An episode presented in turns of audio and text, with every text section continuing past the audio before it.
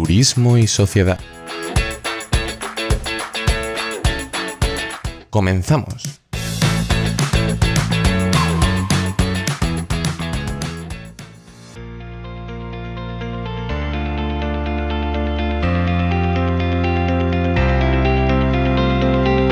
Muy buenas a todos y bienvenidos a nuestro podcast. Desde la Universidad Autónoma de Tlaxcala, en México, colaborando con la Universidad de León, en España, os traemos un programa repleto de descubrimientos que no os dejará indiferentes. ¿Quiénes somos? Carmen, Jess, Tita e Itzel son las voces universitarias mexicanas que nos van a deleitar con sus conocimientos y su pasión por el turismo. Al otro lado del charco, un servidor, Saúl Arija, también estudiante y apasionado del turismo y encargado de guiaros a través de este viaje que estáis a punto de comenzar. ¿De qué vamos a hablar? El turismo está en boca de todos, pero nadie es capaz de darnos una definición exacta que englobe y represente lo que de verdad significa para todos los que formamos parte de él. Así que, nos hemos planteado el reto de desglosar, analizar, explicar y difundir lo que para nosotros significa y cómo afecta a nuestra sociedad. Vamos a ir pasito a pasito, sin prisa pero sin pausa. En este primer capítulo tocaremos tres conceptos claves para el turismo. Planificación territorial, ordenación del territorio y sostenibilidad. ¿Estáis preparados? Vamos a comenzar escuchando a Carmen. Bienvenida. Planificación y territorio. ¿Qué puedes contarnos?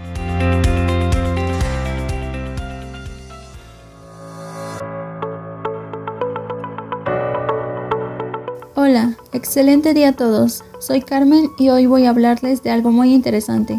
Empezaremos definiendo lo que es planificación, la cual podemos entender como una política del Estado para conseguir un desarrollo sostenible o bien como un instrumento metodológico, el cual puede ser de uso público o privado.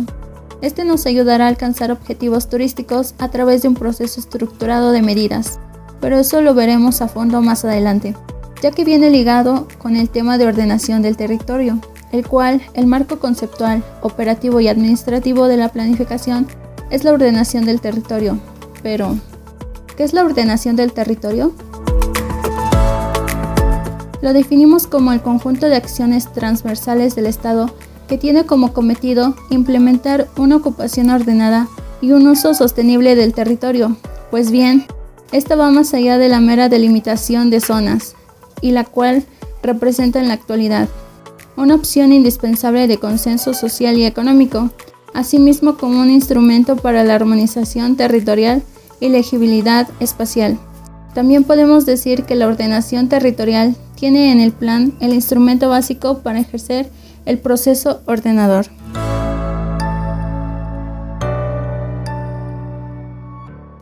Claro, y vosotros os preguntaréis, ¿Qué tiene que ver esto con el turismo? Marta, cuéntanos.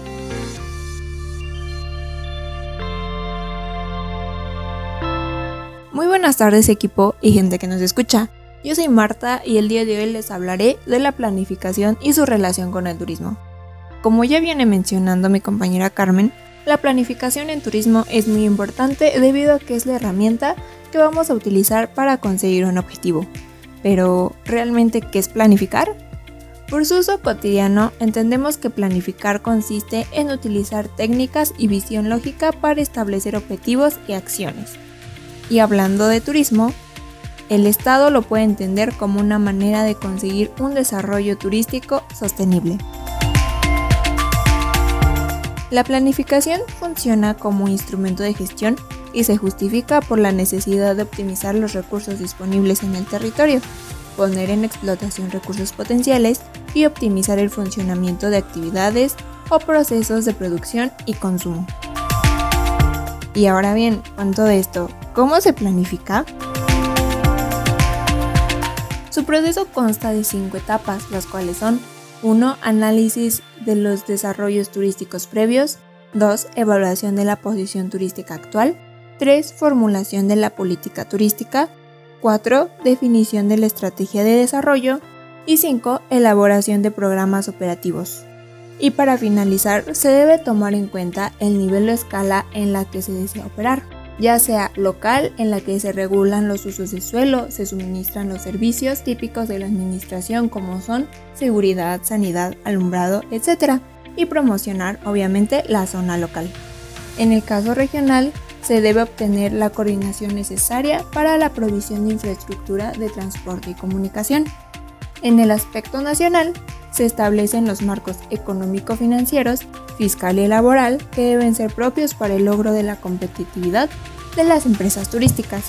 Y por último, tenemos el aspecto supranacional, en el cual se encargan de determinar la información estadística internacional sobre turismo y facilitan la creación de marcos científicos y tecnológicos útiles para el progreso de la industria turística.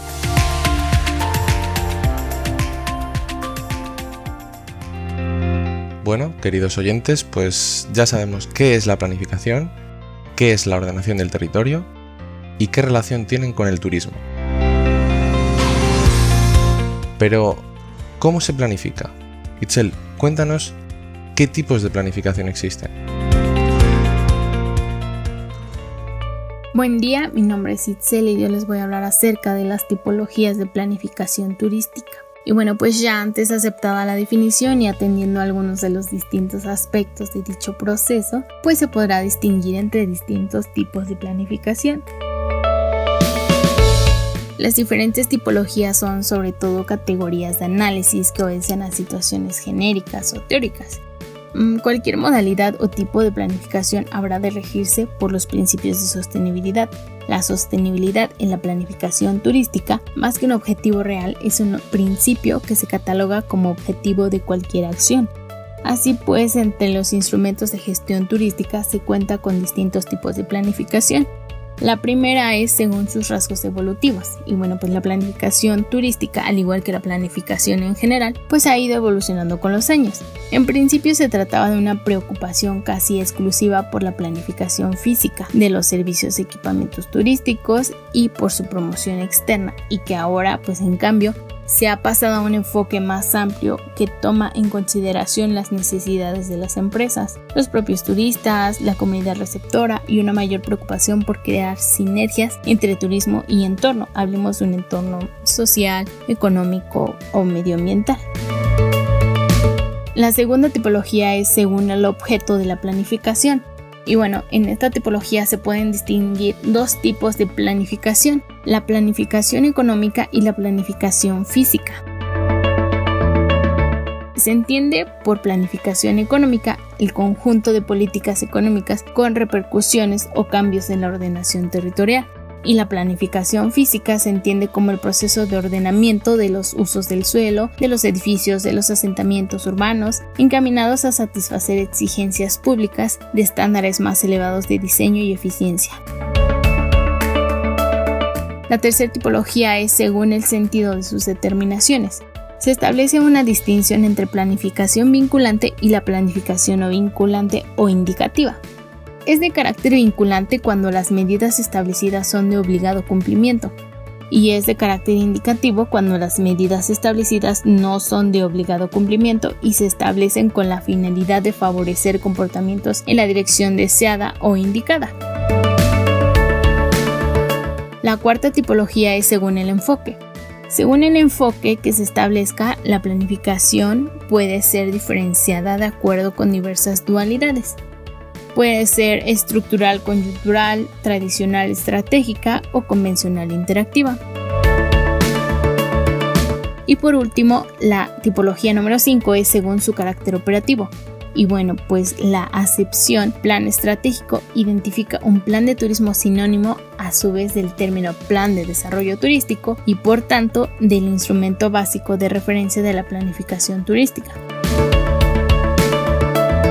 En general, el plan de turismo se traduce, se materializa en un plan estratégico que integra todos los aspectos del desarrollo turístico. Incluye los recursos humanos, medioambientales y socioculturales. Dicho plan parte de la determinación de un objetivo.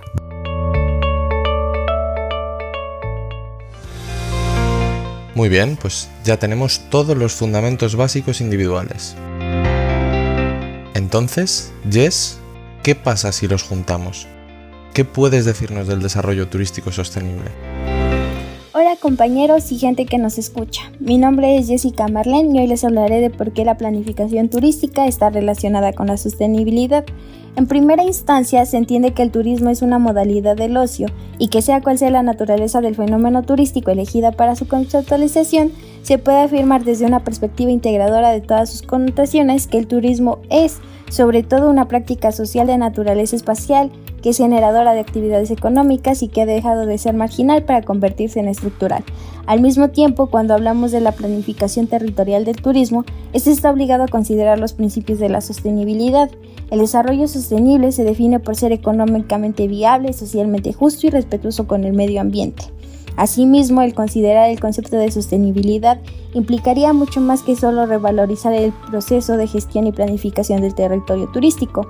Se trata de los métodos estratégicos que los operadores tienen que buscar para encontrar el punto de equilibrio de los beneficios que se quieren lograr para la empresa turística, así como para la población y el patrimonio natural y cultural. Actualmente no existe una definición única y generalmente aplicada del concepto de desarrollo turístico sostenible, pues la falta de precisión del término puede abocar a un problema que exige dotar el concepto de la concreción necesaria para que sea auténticamente operativo y así las nuevas generaciones puedan cumplir con los requisitos mínimos indispensables para la dotación y la adopción correcta del término desarrollo turístico sostenible. A fin de que el desarrollo turístico sostenible se defina como un proceso de cambio, se busca que en colaboración con la política se logre un marco constitucional y legal, así como instrumentos de planificación y gestión a un desarrollo turístico basado en un equilibrio entre la preservación del patrimonio natural y cultural, la viabilidad económica del turismo y la equidad social del desarrollo. Como habéis podido escuchar, hemos tocado varios conceptos que a priori pueden parecer complejos, y nada más lejos de la realidad. Son muchos factores de nuestro entorno los que tenemos que considerar. Y ya sabemos que podemos planificar el turismo desde una perspectiva física o estratégica, con sus objetivos e instrumentos particulares. La realidad es que el tema es lo suficientemente rico como para extendernos varios capítulos, pero ya os hemos pintado las primeras pinceladas y hemos plantado la semilla de la curiosidad para que continuéis con nosotros otro día más.